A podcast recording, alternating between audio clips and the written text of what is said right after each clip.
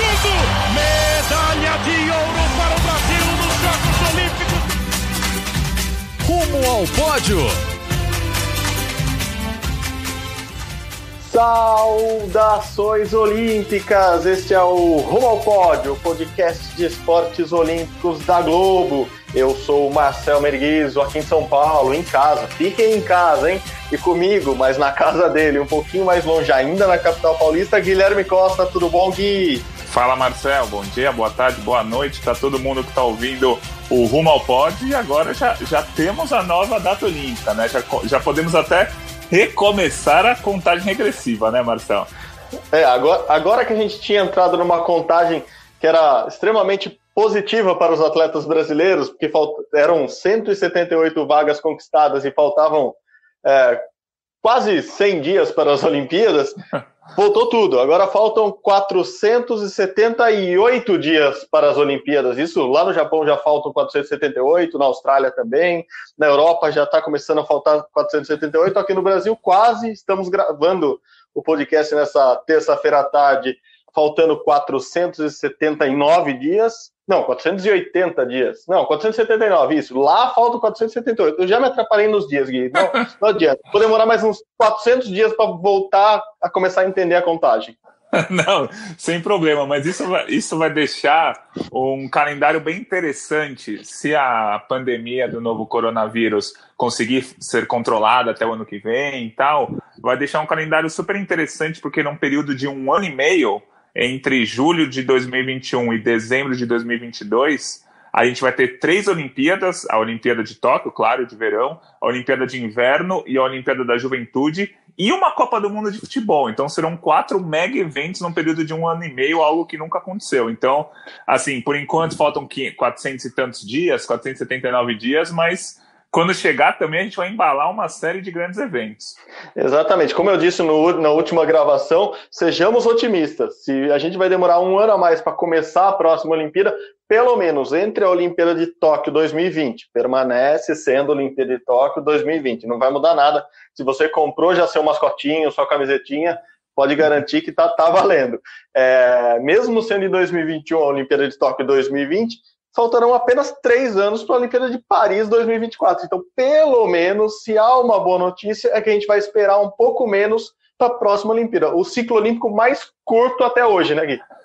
É, verdade, porque como a gente falou, nenhuma Olimpíada tinha sido adiada até então na história da, dos jogos, né? Muitas foram canceladas por causa da Primeira Guerra Mundial, uma em 1916, por causa da Segunda Guerra Mundial em 1940 e 1944, mas é, adiadas a gente não tinha tido nenhuma. Então, o ciclo olímpico sempre foi de quatro anos. Dessa vez, esse ciclo do Rio até Tóquio vão ser cinco e, consequentemente, o ciclo de Tóquio até Paris vão ser três. Então, ali é, tem muitos atletas que usam o ano pós-olímpico como descanso, ou algumas mulheres querem ser mãe, usam esse ano para ser mãe. O próximo ciclo vai ser pequenininho, não vai dar para descansar muito. É, quem quiser ser mãe vai ter que ser mãe logo depois da Olimpíada, porque vai ser um ciclo bem pequeno, com três anos apenas. E isso vai atrapalhar um pouco também aqueles que estudam o olimpismo. A gente já fez vários cursos, seja online, seja presenciais, várias apostilas, a gente lê livros, a gente está sempre se atualizando, apesar de, de serem 124 anos de história olímpica, já a gente sempre fica se atualizando porque tem, tem algo a estudar, algo a descobrir, e a gente sempre viu nesses, nesses livros mais teóricos, né, nesses guias mais teóricos, que a Olimpíada é o período de quatro anos entre uma Olimpíada e outra, as Olimpíadas no plural, os Jogos Olímpicos são aquele lá, os Jogos Olímpicos de Tóquio são esses, né? A Olimpíada é o período todo. Agora atrapalhou tudo, porque pensando assim, as Olimpíadas de Tóquio serão na Olimpíada da França, na Olimpíada de Paris. Então, vamos, vamos, vamos ter que nos readaptar até, até as expressões que a gente usa, escreve, fala por aí. Vai, vai ser complicado, a gente está se adaptando, mas acho que agora a gente tem um caminho, principalmente porque foi anunciada a data. vou até chamar alguém mais importante do que a gente para anunciar essa data, falar formalmente, senhor Thomas Bach, presidente do Comitê Olímpico Internacional, alemão, ele vai dar essa, essa palavra final. Quando serão as Olimpíadas de Tóquio, Tomás? We have today set uh, the dates uh, for the Olympic Games uh, Tokyo 2020 to be celebrated in 21 uh, for the Olympic uh, Games uh, from the 23rd of July to the 8th of August, and for the Paralympic Games from the 24th of August to the 5th of September. É isso aí, Gui. 23 de julho de 2021 até 8 de agosto de 2021. Praticamente a mesma data, né? Antes, a Olimpíada estava previamente agendada, marcada oficialmente desde que Tóquio ganhou, é, para 24 de julho a 9 de agosto. Agora mudou, 23 de julho, uma sexta-feira à noite, provavelmente, né, 8 da noite lá no Estádio Olímpico de Tóquio, até 8 de agosto, que é um domingo, também provavelmente com as finais do vôlei feminino como estavam marcadas anteriormente. Eu acho que esse pacotão não vai mudar, né, Gui? É, ao que tudo indica, o Comitê Olímpico Internacional ainda não cravou 100% que o calendário segue o mesmo. Mas acho que ao que tudo indica, não tem por que mudar absolutamente nada, né? É, continua no primeiro dia da Olimpíada, após a cerimônia, a grande chance de medalha do Brasil sendo a Nathalie da esgrima, o último dia sendo marcado pelas finais femininas do vôlei e do handball, pela maratona masculina e pela final do polo aquático masculino. Eu acho que o, o calendário em si não deve mudar nada, inclusive os horários, que muitos horários a gente já tem. A natação, por exemplo, que é o que a gente comentou nos podcasts da época em que a Olimpíada não tinha sido adiada ainda, a, a, a, natação vai ser um negócio meio diferente, porque lá no Japão, do horário do Japão, as finais vão ser de manhã e vão ser à noite aqui para o nosso horário brasileiro. Então, lá no Japão, a natação vai ter um horário meio maluco que eles vão nadar a eliminatória à noite, dormir e acordar e vão nadar a final de manhãzinha. Então, é um o, o calendário, os horários devem seguir o, os mesmos que eram é, com a Olimpíada em 2020, mas claro, com os dias de 2021. Exato, e como não há essa confirmação ainda, a gente fica especulando, mas a gente também imagina que a maratona e a marcha atlética, do atletismo, que seriam em Sapporo, a cidade que fica ao norte, lá no Japão, bem longe de Tóquio, mas com uma temperatura mais amena, essas duas provas, provas nobres. A maratona, é, talvez a prova mais nobre do, do, do, do, atletismo e do, da Olimpíada em si, junto com 100 metros, que é muito, muito famosa, mas a maratona é a maratona.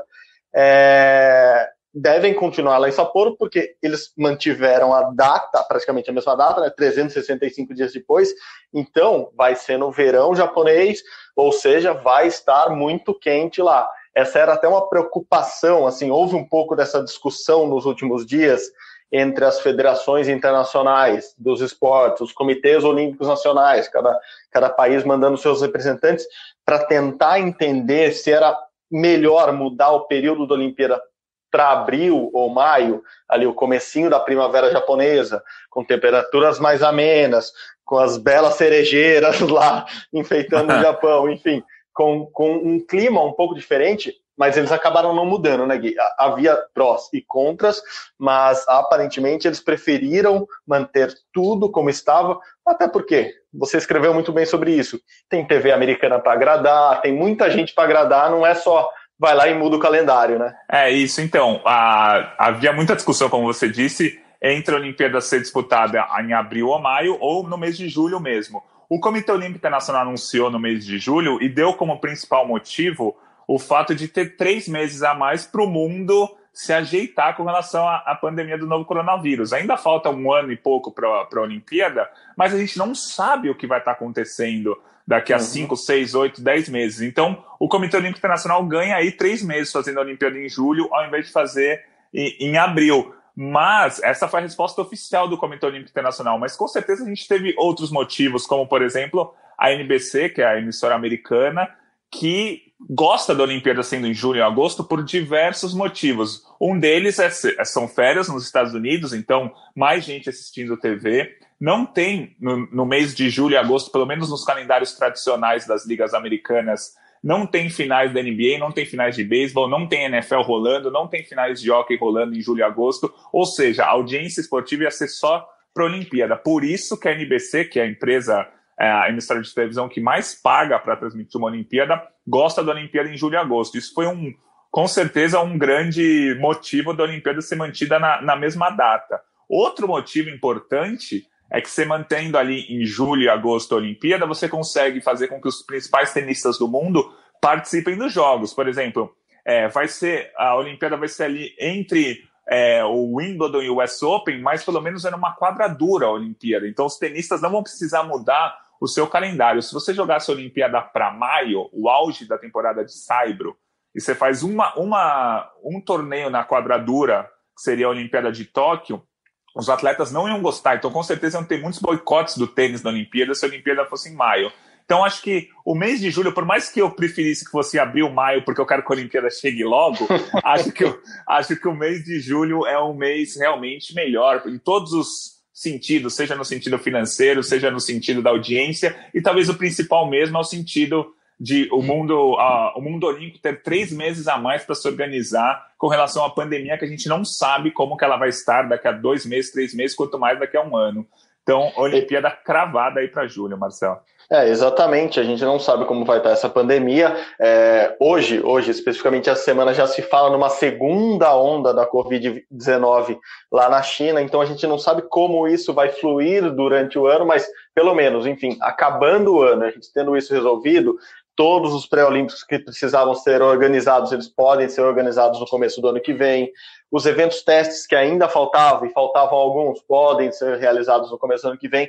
Acho que é basicamente isso, você tentar transferir tudo. Pega o caixotinho ali, muda o pacote inteiro, como se fosse 2020 para 2021, e você resolve o problema olímpico. O que, que você não resolve? O problema das outras federações, dos outros esportes. E a gente tinha dois problemas claríssimos ali. Em julho e agosto de 2021, do ano que vem, tem os maiores mundiais dos esportes, dos maiores esportes, os esportes que mais levam atletas para a Olimpíada, o atletismo e a natação. O Mundial de Atletismo já foi o primeiro a ser mudado, assim, minutos depois, mas assim, foi muito pouco tempo depois mesmo que o COI anunciou, que o COI e o Comitê Organizador de Tóquio, né, que os japoneses e, e o pessoal lá de Lausanne, na Suíça, eles anunciaram em conjunto que a Olimpíada tinha mudado para a data de 23 de julho de 2021, logo na sequência, o, a World Athletics, né, que é, é, o novo nome da IAAF, que é a Federação Internacional das Associações de Atletismo, eles já anunciaram a mudança também do Mundial de Atletismo. Eles não anunciaram com uma data. O que eles falaram é o Mundial de Atletismo, que seria em 2021, ele passa automaticamente para 2022. O Mundial continua sendo lá nos Estados Unidos, em Eugene, no Oregon, né, que é sede de uma das maiores é, fabricantes de material esportivo do mundo, a Nike. O Mundial continua lá, continua sendo organizado por eles, mas em 2022. E aparentemente mantém-se o Mundial de 2023. Então, para o atletismo, o que, que teremos? 2021 com Olimpíada, 2022 com o Mundial de Atletismo, 2023 com o Mundial de Atletismo de novo, 2024 com a Olimpíada. Ou seja, todo ano algum, algum grande evento para o atletismo. Quem não mudou ainda foi o de, de, esportes aquáticos, né, Gui? Você acompanha bem de esportes aquáticos ainda, eles não mudaram, não anunciaram a nova data, né? Isso, o Mundial de Esportes Aquáticos se junta natação, saltos ornamentais, polo aquático, águas abertas e o nado artístico, estava programado ou está programado ainda para julho do ano que vem no Japão, na cidade de Fukuoka. Então, assim, não há condição nenhuma de você fazer um Mundial de Natação no Japão no mesmo mês de uma Olimpíada. Então, há vários aspectos aí que a Federação Internacional ainda não conseguiu resolver para saber se, se passa o Mundial de Natação para 2022 ou se traz o Mundial de Natação para o começo de 2021.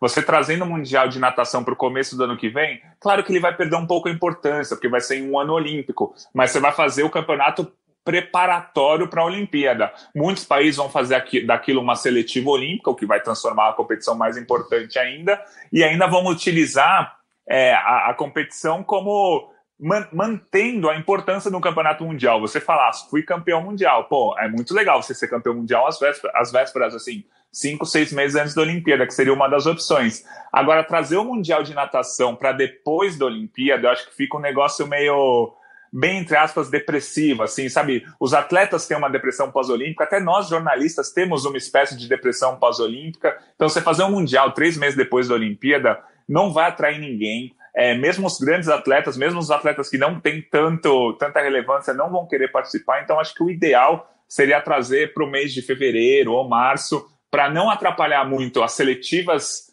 é, nacionais. O Brasil faria uma seletiva em maio, os Estados Unidos fazem a seletiva em junho, mas fazer com que a competição seja preparatória mesmo para a Olimpíada. Então, ainda tem muita discussão da Federação Internacional de Natação sobre o que vai fazer. Outras federações entre aspas, menores já estão tomando algumas providências. A Federação Internacional de Taekwondo jogou o Mundial de 2021, que seria em maio, para o fim do ano. Ela fez isso que eu falei que eu não, eu não acharia tão legal, mas cada um faz o que acha que é melhor para sua federação.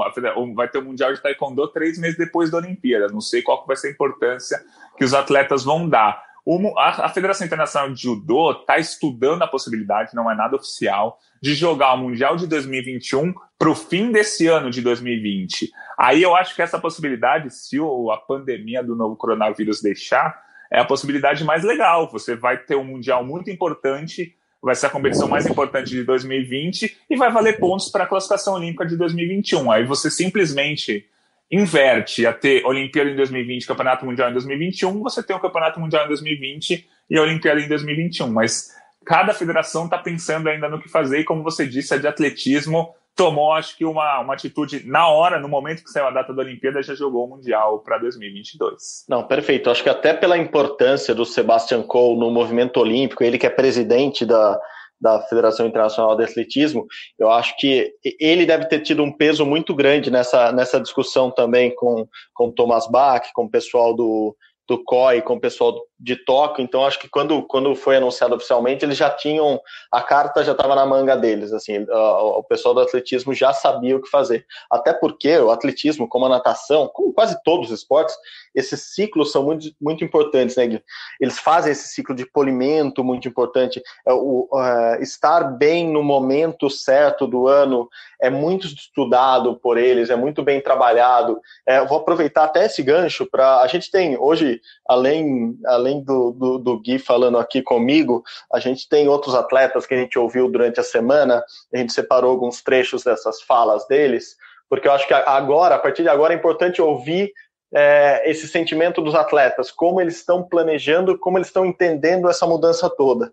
E um deles, o Almir Júnior, do salto triplo, garoto super novo, gaúcho não, ele mora, ele compete pela, pela, pela Sojipa e é um cara assim, uma, uma, das grandes revelações do atletismo brasileiro foi vice-campeão mundial em 2018 no salto triplo, não teve um ano de 2019 tão bom, mas ele, ele já tinha falado com a gente da Globo e do Globoesporte.com que ele estava num ano especial da vida dele, que a preparação dele estava muito boa esse ano. E, e, que ele achava que ele ia bater os recordes dele, ele já é recordista brasileiro, óbvio, é, e, e ele ia saltar muito bem. E daí eu conversei um pouco com ele essa semana sobre isso, como, como é como é de repente ter tudo mudado. E, e é até forte a declaração dele, assim, porque ele fala meio que, pô, eu jogo meu ouro no lixo. Assim, agora, independentemente da data que fosse, a gente falou antes da, do COI estabelecer a nova data, é, isso acaba com o meu planejamento. Assim, ele começou a treinar para estar bem em julho desse ano, em novembro do ano passado. Então ele precisa desse tempo todo, treinando todos os dias, Natal, Ano Novo, feriados, para chegar bem na Olimpíada. Agora o que ele fez? Parou de treinar, já não estava treinando, estava em casa, foi descansar com a família que mora lá no Centro-Oeste e vai retomar a vida daqui a pouco. Mas vamos ouvir um pouco o que o Almir fala e a gente volta comentando depois. A importância de saber as datas da, das grandes competições, dos Jogos Olímpicos de 2021, o mais rápido possível, é porque o trabalho ele não é feito simplesmente naquele ano, naquele mês. Não, como eu disse, o ciclo olímpico ele consiste de quatro anos. Tu começa quatro anos antes da Olimpíada já se preparar para ela. E no último ano é onde tu faz a tua preparação, a tua reta final, né? É onde tu, tu, tu tenta programar os teus treinos diariamente. todos os dias tu tenta, tenta programar da melhor forma possível para que não tenha erros. Então, e isso consiste de muito estudo, de, de saber os momentos certos, de saber o, os momentos que tu quer estar tá bem, o período competitivo, onde tu vai competir, onde tu vai se preparar, quantos meses tu vai ter de preparação para as competições, quantas competições você vai fazer, quanto você vai treinar, qual parte, como vai ser dividido cada ciclo de treino. Então, tu saber essa a, a data dos Jogos Olímpicos é, agora é primordial para a gente poder já se programar para 2021.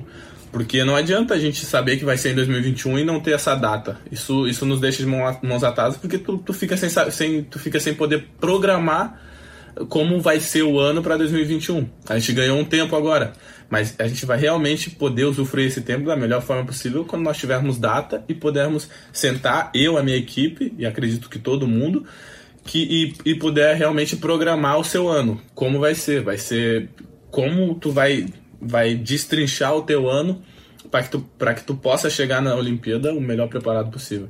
Então, é sair essas datas agora são primordiais para que a gente possa se organizar até na questão de vai parar, não vai parar, vai continuar treinando, vai seguir, vai. Então, agora é o momento que a gente tem para descansar enquanto isso não sai, porque a partir do momento que sair, aí nós já podemos realmente programar como será a Olimpíada de 2021 e como nós vamos fazer para chegar lá o melhor preparado possível. Bom, é isso aí. Almir Júnior do salto triplo.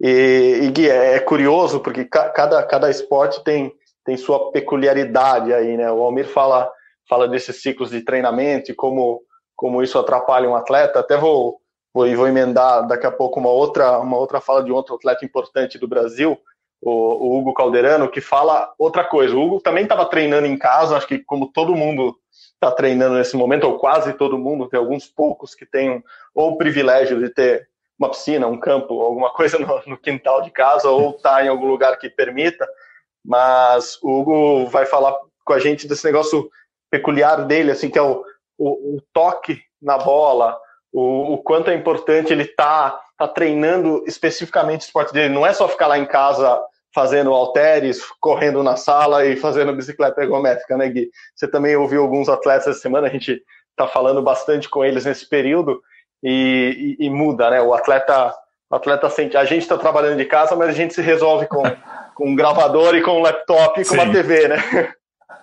É verdade. Eu acho que eu, assim, o grande momento que mudou a, o pensamento do Comitê Olímpico Internacional, claro, teve toda a pandemia, é, isso, claro, faz todo sentido.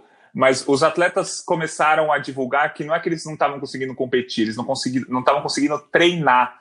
E aí foi a partir dessa semana, de 10, 15 dias atrás, quando os atletas começaram a divulgar que não conseguiam treinar, não podiam treinar, aí o Comitê Olímpico Internacional começou a pensar: opa, vamos adiar essa Olimpíada aí, que não tem jeito de fazer a Olimpíada é, nesse ano. Aí que mostra a importância do treinamento. Imagina um atleta que não consegue treinar. A gente viu, a gente ouviu especialistas, teve uma matéria muito boa nesse domingo no Esporte Espetacular do Guilherme Roseguini, que você ajudou a produzir também, Marcelo, que conta que assim, é, a potência, a força dos atletas cai em 10, 12, 14% se você ficar 3, 4 semanas sem treinar. Isso, imagina, um tempo, o Christian Coleman corre os 100 metros rasos em 9,72, se ele ficar sem treinar, ele corre os 100 metros rasos em 10 segundos e 50 centésimos. Então, vira um, um, uma outra coisa. Então, os atletas têm que treinar e têm que treinar da melhor forma possível. Não é que nem eu e você, para manter a forma, a gente fica correndo da sala para a cozinha, não, tem que manter da forma. Então, acho que o treinamento do atleta é um negócio tão especial, tão especial, que fez com que o Comitê Olímpico Internacional começasse a realmente cogitar a possibilidade de, da, do adiamento da Olimpíada, quando os atletas começaram a declarar que não tinham como treinar. Não, boa, boa, é isso, é exatamente isso, e é isso que a gente vai ouvir um pouco o Hugo Calderano falando agora com a gente. Vai lá, Hugo. Eu acho que a decisão de adiar os Jogos Olímpicos foi a decisão correta.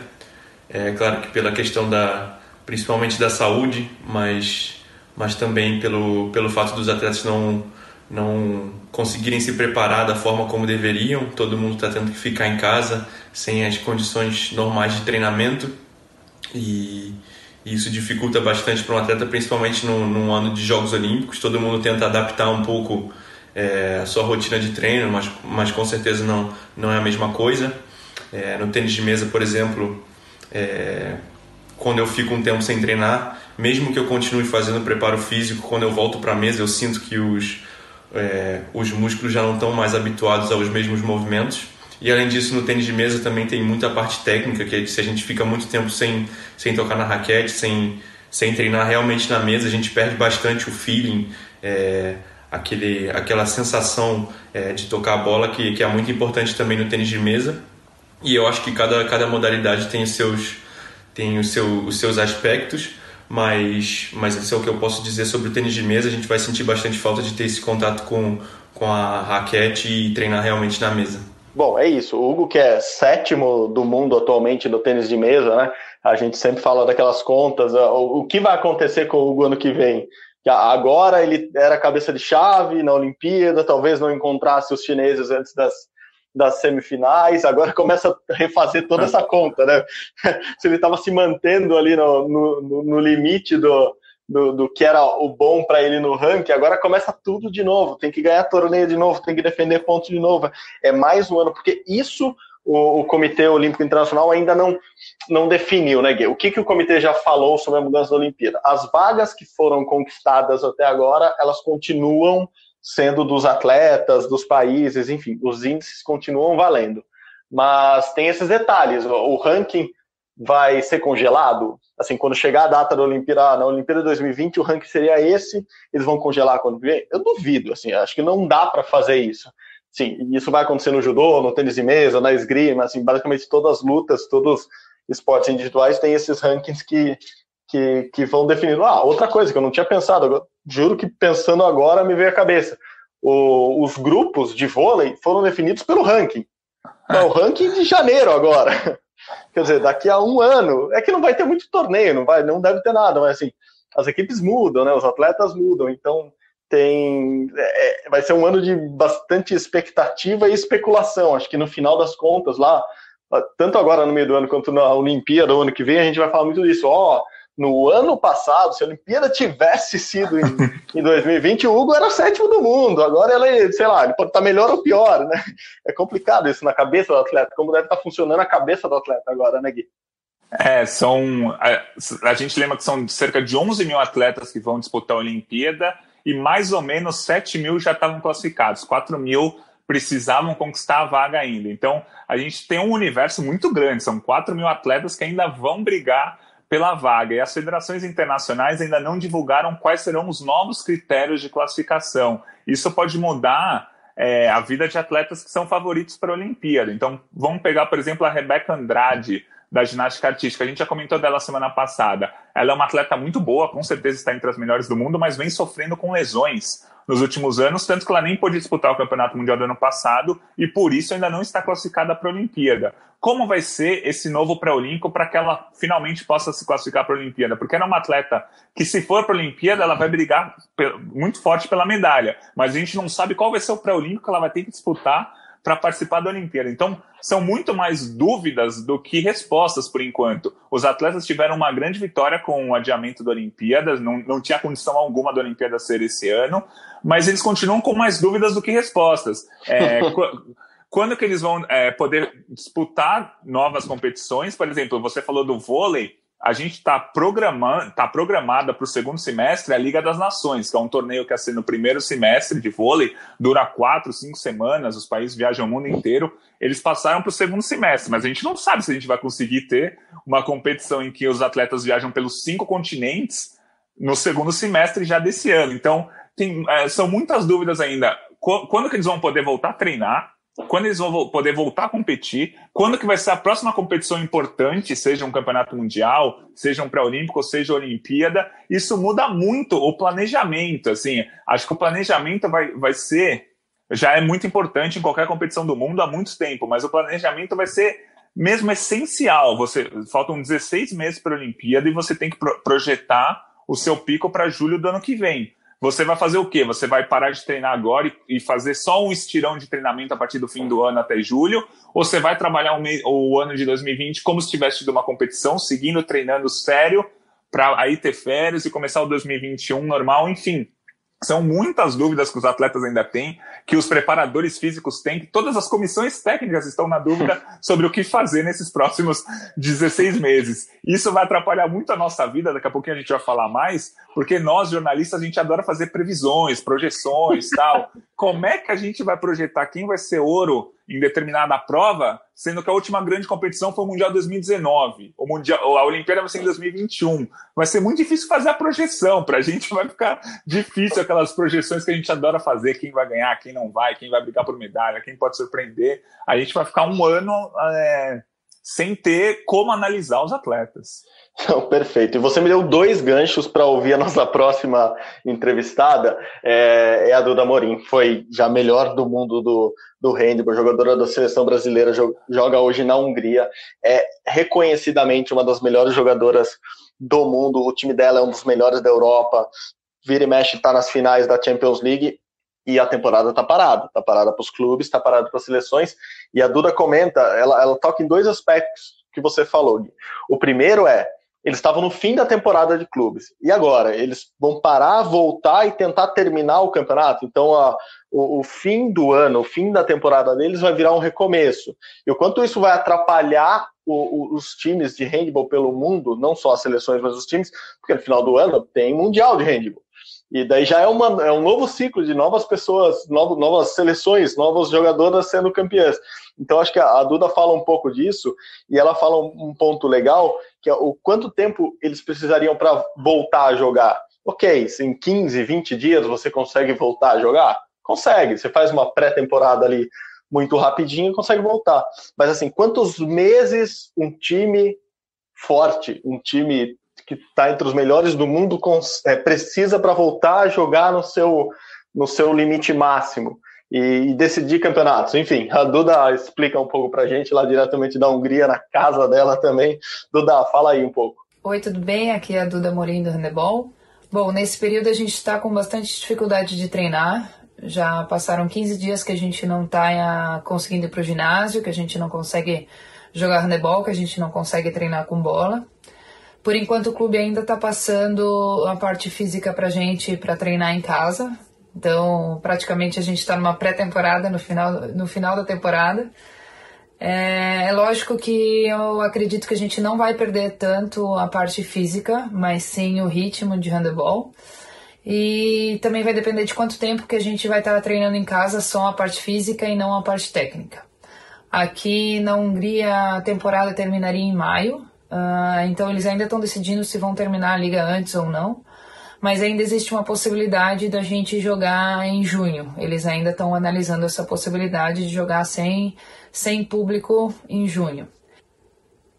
Então eu espero que a gente consiga jogar em breve, que a gente consiga manter pelo menos com esses treinamentos que a gente está fazendo em casa, com as nossas corridas, que a gente consiga manter uma, uma parte boa física e que a gente consiga recuperar o ritmo de handebol o mais rápido possível. A nossa equipe tem bastante qualidade, eu acredito que a gente consegue recuperar ali em 15, 20 dias um ritmo que dê para jogar, dê para jogar bem, mas é lógico que a gente vai precisar de alguns meses para jogar de uma, de uma forma excelente. Mas é parte da situação, é a situação que a gente está tá agora, então a gente tem que se adaptar e tem que dar o nosso máximo agora que a gente está esse período em casa. Eu espero que essa situação passe o mais rápido possível e que em breve a gente possa jogar handebol novamente, porque eu tô com muita saudade de, de entrar na quadra. Tá bom? Um grande abraço para vocês. Obrigada. Tchau, tchau. É isso. Duda Amorim, brigadaço pela, pela contribuição também. Então a gente começa a ver, né, que assim, são é, cada esporte tem, tem seu jeito de treinar, seu jeito de se preparar, e, e hoje, com todos eles literalmente parados, é, é, vira, vira uma grande incógnita, né? Porque, assim, você foi muito bem no teu comentário. Para e tira férias, espera voltar tudo e a gente recomeça.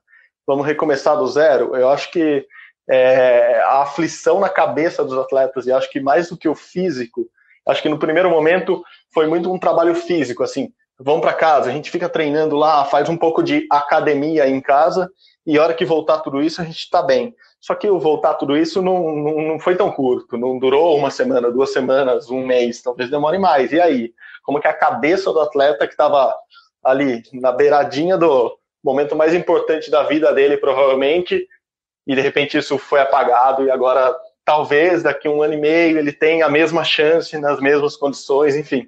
Eu estou muito curioso para entender a cabeça dos atletas agora, nesse momento, Gui. É, o psicológico deve ser muito forte, porque você fica quatro anos pensando só no meio de 2020, aí tá chegando, que é a data da, que era a data antiga da Olimpíada, aí quando tá chegando, faltam 120 dias, muda tudo e você tem que esperar mais um ano para você chegar no seu grande objetivo. Pô, o cara já ficou quatro anos esperando por isso e agora vai esperar mais. É, é mexe muito com a cabeça dos atletas, principalmente porque muitos atletas usam o ciclo olímpico como, como divisor de águas. A pessoa fala, ah, depois da Olimpíada de Tóquio eu vou me aposentar. Ou depois da Olimpíada de Tóquio eu vou querer ser mãe. Ou depois da Olimpíada de Tóquio eu vou mudar de categoria, vou aumentar meu peso, vou mudar de categoria na vela, vou é, mudar de posição no vôlei, enfim. Todo mundo usa a Olimpíada, a Olimpíada, né, o fim do ciclo olímpico, como esse divisor de águas que não vai ter mais. Então, é, eu quero muito saber da cabeça dos atletas. Tem atleta que, por exemplo, colocou na cabeça que precisa ficar na categoria até 70 quilos de, alguma, de algum esporte de luta. E ele falou, pô, mais quatro anos eu aguento ficar nos 70 quilos, depois eu vou ter que mudar de peso. Agora ele vai ter que ficar cinco anos, é um ano a mais comendo regrado, sofrendo com fome, é, o metabolismo muda, só ficando mais velho, é mais difícil ainda de perder peso. Então, cada atleta vai ter um problema é, psicológico por, por conta desse adiamento. É, é muito ruim para o atleta que ficou pensando durante quatro anos no, em julho de 2020 ter que pensar em, em julho de, de 2021. E eu acho que vai começar uma corrida também, Marcel, para quem volta a treinar antes, ou quem tem. Quem vai ter condições de treinar mais cedo, porque nesse momento está todo mundo parado. Os chineses e os coreanos estão começando a voltar a treinar, a poder se expor tal. Mas eu acho que vai ser uma corrida. Daqui a dois ou três meses todo mundo vai poder treinar normal, ou vai ser daqui a cinco? Ou vai ter um país que vai liberar os atletas para treinar a partir de outubro e outro país que vai segurar até o ano que vem. Ou a partir de agosto, qualquer atleta do mundo inteiro vai poder treinar. Então vai ser uma corrida também sobre quem vai poder ter as condições de treino é, normais antes. Isso vai ser muito importante também para ver quem vai chegar melhor preparado na Olimpíada, porque faltam 16 meses. Só que você começa a treinar para um grande evento quatro anos antes, três anos antes, 16 meses já é um tempo muito reduzido para você começar a treinar. Eu lembro de uma frase que o Jesus Morlan, espanhol, técnico de canoagem do Brasil, que infelizmente faleceu há pouco mais de um ano, o, o, Isaquias, o Isaquias foi campeão mundial em setembro e quis tirar umas férias de 40 dias. Aí ele falou: você pode tirar férias de 40 dias, mas você pode ter certeza que essas seis semanas que você vai perder de treinamento, você não vai conseguir recuperar até maio do ano que vem. Ele só falou isso e deixou o Isaquias tirar férias. Chegou em maio do ano que vem, numa etapa da Copa do Mundo, do ano seguinte, numa etapa da Copa do Mundo, o Isaquias estava remando, estava liderando a prova e faltando 200 metros, ele desmaiou no meio da prova. Então, assim, o, o Jesus sabia que você ficar seis semanas sem treinar em setembro, você não vai conseguir ir bem em maio. Então, é, é, o, a parte técnica são tantos detalhes que a gente desconhece, a gente só sabe porque os técnicos e atletas falam com a gente, que fazem muita diferença. Não é que o cara começa a treinar uma semana antes e vai ser campeão olímpico. O cara, em setembro, se ele não treinar direito, chega em maio ele vai desmaiar no meio da prova. E foi o que aconteceu com o Isaquias há dois ou três anos, não me lembro quando foi, mas ele realmente desmaiou quando liderava uma etapa de Copa do Mundo e não completou a prova. Então, é, os caras sabem de tudo mesmo, assim, é muito detalhe, muito detalhe mesmo. O Jesus Morlan é um belíssimo exemplo que você lembrou, Gui, porque ele tinha tudo planejado mesmo, assim, ele tinha uma é, planilhas e planilhas é, feitas à mão e no computador, porque ele tinha medo de perder as planilhas que estavam no computador, então ele também imprimia essas planilhas que ficavam no computador e passava isso à mão para um caderninho. Então ele é bastante neurótico com isso, porque ele, ele sempre repetia para todo mundo que perguntasse para ele: Isso aqui ganhar uma medalha olímpica, ganhar um título mundial, é bonitinho para vocês, jornalistas, contarem a história, parece uma historinha da Disney, mas não é. Isso aqui é ciência, isso aqui é estudo, isso aqui é trabalho, assim, é o dia a dia. E, e uma das formas que ele usava para motivar o Isaquias a treinar e treinar mais forte todo dia, por exemplo, ah, fazer um, um trecho de 200 metros, de 2 mil metros, de 20 mil metros que fosse, sei lá, 20 mil é muito é um exagero, mas se fosse um trecho de mil metros, ele fala, não, Isaquias, mais um trecho de mil metros, e o Isaquias falava que estava cansado, que não estava aguentando, ele sempre usava esse exemplo que você deu. Lá, do outro lado do mundo, tem um alemão que está fazendo esses mil metros a mais, que está treinando enquanto você está descansando. E ele, ele botava isso na cabeça do, do Isaquias, como, você não quer ganhar desse cara? Você não quer ganhar do Sebastião?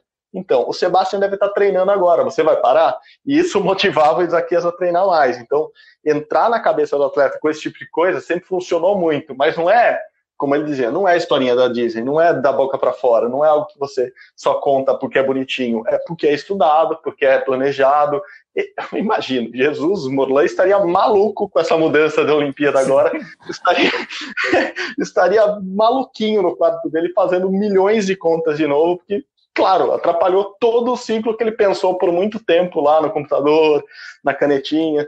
Quer dizer, estaria bem, bem, bem maluco com, com essa mudança, eu garanto isso. é verdade. Infelizmente, ele, segundo o que eu me lembro, que acho que o Gabriel Frico fez uma matéria, ele deixou os, os treinos planilhados até 2020, né? Então eu não sei como o Lauro, que é um dos coordenadores da canoagem brasileira, vai fazer para seguir os treinamentos até 2021. Eu acho que agora o Lauro vai ter que seguir um pouquinho mais é, as, as convicções dele. O Lauro é coordenador da seleção brasileira atual, é, é, um ótimo treinador, os atletas gostam dele, mas a, a, gente ainda fala muito do Jesus Morlan, que infelizmente faleceu há um ano e meio. Ele que deixou tudo planilhado para o Lauro completar o, o ciclo de Isaquias de treinamento. Não, perfeito. Tenho certeza que Gabriel Frick contará essa história para a gente em breve. E aproveitando que a gente está falando de, de atletas é, da elite, da elite mundial, é, uma atleta que, que também conversou com a gente essa semana, a Natalie Mohausen, eu nunca vou acertar o nome dela, é pior que falar Waxenhausen, que é a cidade do, do, do Hugo Calderano lá na Alemanha, mas coincidentemente ambos são alemães, então eu espero que eu esteja falando minimamente correto, corretamente os nomes. A, a Nathalie falou um pouco disso essa semana também, Gui, é, de como ela planejou esse ciclo dela para. Claro que ela não, não que não esperava, mas Assim, você faz o planejamento para ser campeão mundial ou campeão olímpico. Ok, você nunca uhum. sabe se você vai ser campeão mundial ou olímpico. Mas ela estava contando que nesse planejamento dela, ela veio do título mundial, estava chegando na Olimpíada como a segunda melhor do mundo, ela é segunda no ranking mundial atualmente, e que havia mais uma etapa da Copa do Mundo que ela planejava ou ganhar ou ir muito bem, ou melhor que a adversária dela, principalmente a romena, que lidera o ranking, para chegar na Olimpíada como a número um do mundo. Claro, para ter a facilidade do cruzamento e para ter também essa parte mental, essa moral de chegar como a número um do mundo, chegar como campeão mundial e número um do mundo na Olimpíada.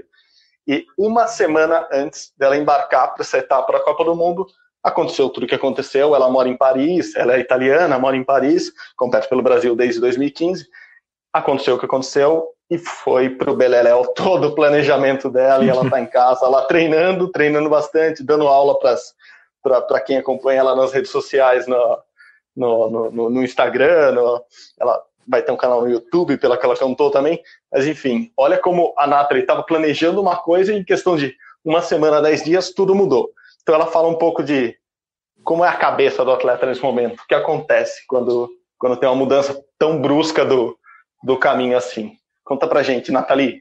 Aquilo que eu posso dizer é que é muito cedo para mim poder dizer como eu vou reorganizar minha rotina, porque a gente não tem previsão de competições ainda, não sabemos se vão ser daqui quatro meses, seis meses, enfim, é muito difícil. Então, a coisa mais importante para mim nesse momento é hum, poder manter a minha rotina dia a dia, poder seguir treinando para me manter bem, porque isso é bom para minha cabeça, é bom para minha saúde mental e física e tentar manter isso uh, como como para como se fosse competição, porque é difícil. A coisa mais difícil para os atletas é treinar sem ter um objetivo, sem saber quando vai ser o dia da performance. Então eu entendo que muitos atletas estejam demoralizados, talvez isso até tire a vontade de treinar em casa e bem por isso estou tentando fazer o oposto a isso. Estou tentando treinar todos os dias de qualquer forma para não deixar uh, me derrotar para aquilo que aconteceu, uh, o que está acontecendo acontecendo no mundo. Então é mais uma questão de desejar para mim essa força, tentar de tirar fora essa força para seguir para frente. Então isso é parte das razões pelas quais eu estou fazendo as ações em Instagram, esses lives, e ao vivo, para tentar motivar também uh, um pouco os atletas, os esgrimistas brasileiros que seguramente estão alguns com todo o direito tendo dificuldades em se relançar, em saber como continuar não tendo um objetivo. Então acredito que eu como atleta olímpica, número dois do mundo, campeão mundial, no meu melhor momento, agora tô sem nada, sem perspectivas por um tempo. Então, como fazer? Então, essa chave de leitura que eu acho interessante dar e compartilhar com as pessoas para ajudar as pessoas, porque estamos em um momento onde a coisa mais importante é se ajudar. Então, compartilhar dicas e modos, modalidades de viver, de vida, tudo que possam inspirar os outros. Esse é o meu objetivo agora. E esse é um objetivo suficientemente uh, grande e motivador para mim para levantar todos os dias ao mesmo horário que eu levantava quando ia treinar uh, e seguir a minha rotina uh, para construir as coisas e seguir para frente. Tudo tem uma solução na vida, essa é a minha visão e com certeza essa também tem uma terá uma solução para todos. Então vamos lá, um por todos, todos por um. Bom, é isso, né, Gui? É, os atletas falando aí, a gente está ouvindo uma campeã mundial de esgrima falando que, que tem que trabalhar a cabeça para continuar no topo. Eu imagino que não seja nada, nada fácil. A gente vai continuar conversando com eles, vai trazendo aos poucos eles aqui para falar com a gente no, no, no podcast também, para todo mundo ouvir. Mas eu queria aproveitar que a gente está indo para o finalzinho do podcast de hoje. Não tem termômetro olímpico de novo, que faz um tempinho que não tem competição, né? Mas você no, no, blog, lembrando sempre, eu e Gui, a gente, além do podcast, além das produções para TV, além das produções para o Globoesporte.com, a gente tem é, nossos respectivos blogs lá no site da Globo. E você estava falando um pouco disso essa semana, do como é analisar um ano que não vai acontecer. Assim, um ano, um ano perdido. O ano de 2020 é o ano que provavelmente vai passar em branco para a maioria dos esportes. E com, como fazer essas projeções? Vamos apagar o termômetro olímpico e começar do zero daqui a pouco ou não? Pode, pode ir acompanhando lá e. como, me, é. me, conta como, como a tua cabeça está funcionando agora para fazer essas, essas projeções. É, fica muito mais difícil mesmo, porque a gente não vai ter parâmetro nenhum em 2020. A gente até teve algumas competições em janeiro, fevereiro, mas nenhum campeonato mundial é, de modalidades em que o Brasil participa brigando por, pelo, por medalhas tal, e provavelmente a gente não vai ter nenhuma grande competição até o fim de 2020. Talvez, como a gente falou, algum campeonato mundial de judô, algum outro mundial seja, seja esse ano, mas a gente não vai ter nenhuma grande competição parâmetro, aquelas que a gente. A gente faz as projeções para o blog, fazer, pensando sempre no campeonato mundial do ano anterior, um pouquinho das competições preparatórias, circuito mundial tal, nas vésperas das Olimpíadas, só que o grande parâmetro é o campeonato mundial do ano anterior, que isso a gente não vai ter para fazer a projeção do ano que vem. A gente vai ter que usar como parâmetro mundial de dois anos antes, sendo que um desses anos totalmente morto, ninguém sabe como que cada atleta vai ter treinado, vai ter se recuperado, vai ter recuperado a forma, então vai ser muito difícil. Eu nasci em 88, né? Tenho faço as projeções do blog desde 2008 e eu imagino que é, agora para 2020 seja a Olimpíada mais difícil de se prever desde antes de eu nascer, desde 1984, que foi uma Olimpíada marcada por um boicote é, da União Soviética e de todos os, os países ligados ao, ao comunismo na época. Então a gente teve 30 países que muitos deles eram potências olímpicas, inclusive a União Soviética, que decidiram não ir de última hora. Então ficaria, ficaria muito mais difícil de fazer uma projeção. Acho que desde então a Olimpíada mais difícil de você falar, pô, esse cara vai ser campeão, pô, esse cara vai, vai ser campeão. A gente tem nomes tipo o Caleb Dressel, americano que ganhou seis medalhas de ouro no Mundial de Natação de 2019 quem diz que em 2020 ele vai estar tão bem, vai ter mantido bem os treinos? A gente não sabe nem os tempos que eles estão fazendo ou que eles podem fazer em alguma competição pequena ou, ou mesmo em treino. Então a gente não sabe se o Caleb Dressel vai chegar na Olimpíada 2021 favorito a seis ouros ou se ele vai, ou se ele está machucado, ou se ele não conseguiu treinar direito e não vai ganhar nenhuma medalha. Então é, é muito, vai estar tá sendo muito difícil fazer a, a, a projeção, pelo menos por enquanto. Mas assim, no geral, assim, bem por cima é bem possível que os candidatos à medalha, é, os, os, candidatos a medalhas que brigaram por medalhas nos mundiais de 2019 vão chegar em 2021 com chance de medalha. Mas é difícil você falar se eles estão muito bem ou se eles estão bem, entendeu? Então, assim, acho difícil o Brasil pular no hipismo adestramento de uma 50 posição do ano passado para uma medalha em 2021. Mas é difícil você prever se o Paulo André, por exemplo, que, que correu abaixo dos 10 segundos o ano passado, melhorou, piorou de um ano para outro e pode ser que ele esteja correndo em 9,80 e brigue por medalha. Isso é muito difícil de projetar ou, ou, ou prever. Então, acho que para a gente vai aumentar o leque de possibilidades de medalha, porque a gente não vai saber como estão os atletas do mundo e nem direito como estão os atletas brasileiros, mas vai, vai aumentar também a dificuldade da gente cravar quem é favorito, quem é candidato, porque é muito difícil fazer essas comparações, mas a gente vai conseguir, Marcel. A gente vai nos nossos como ao pódio, principalmente chegando mais perto da Olimpíada, a gente vai conseguir ter alguma noção de quem é favorito ou candidato ao pódio pelo Brasil. A gente torce que o Brasil de alguma forma, consiga manter os resultados, os brasileiros consigam manter os resultados que vinham fazendo durante todo o ciclo para chegar em 2021, como a gente imaginou que eles fossem chegar para 2020, com chances de medalha. É, temos agora 400 e poucos dias para trabalhar tudo isso, tanto nas nossas contas na ponta do lápis aí, quanto mentalmente, né, observando e tentando analisar é, como que vai ser esse ano. Vai ser difícil, vai ser um trabalho árduo para eles, claro, mas para a gente também tentando analisar um pouquinho disso tudo, né, Gui? Até, ó, vou deixar já para semana que vem outra pergunta difícil para a gente pensar. A gente até discute nas redes sociais, se for, for o caso, com, com os nossos ouvintes e, e traz essa, essa discussão para semana que vem. A FIFA estava tava trabalhando a ideia de, de deixar o futebol, que é o único esporte que tem uma idade máxima é, de, de 23 anos, deixar os jogadores com 24 anos jogar ano que vem. Por que isso? Porque a Olimpíada vai ser a Olimpíada de 2020, né? Como se tivesse congelado, é isso que a gente está falando. Congelamos a Olimpíada agora e vamos jogá-la, vamos disputá-la em 2021. Ok, até aí tudo bem, né, Gui? O raciocínio parece, parece meio óbvio, né? Sim, sim. Agora, vamos trazer o caso dos dopings. Se um atleta está suspenso por doping ou estaria suspenso por doping agora na Olimpíada de 2020, do, no dia 24 de julho, ele estaria suspenso por doping. Vamos supor que a suspensão dele fosse de um ano e pouco, alguma coisa assim. Na Olimpíada do ano que vem, ele vai poder disputar? Vai poder é. disputar a Olimpíada em 2021 com, com as regras de 2020 ou não? Vale para futebol? Não vale para outro? Como, como que a gente vai trabalhar isso mentalmente? Acho que é, é uma discussão para a gente ter. É, são muitas dúvidas, é o que a gente falou, são muito mais dúvidas do que respostas por enquanto. Mas o que você falou, a Agência Mundial de Doping, a UADA, já se manifestou sobre isso e disse que para ela a, a punição é por tempo, não é por Jogos Olímpicos. Então, se alguém for, é, ficar livre do, da punição de doping em janeiro de 2021, pode disputar a Olimpíada de julho de 2021.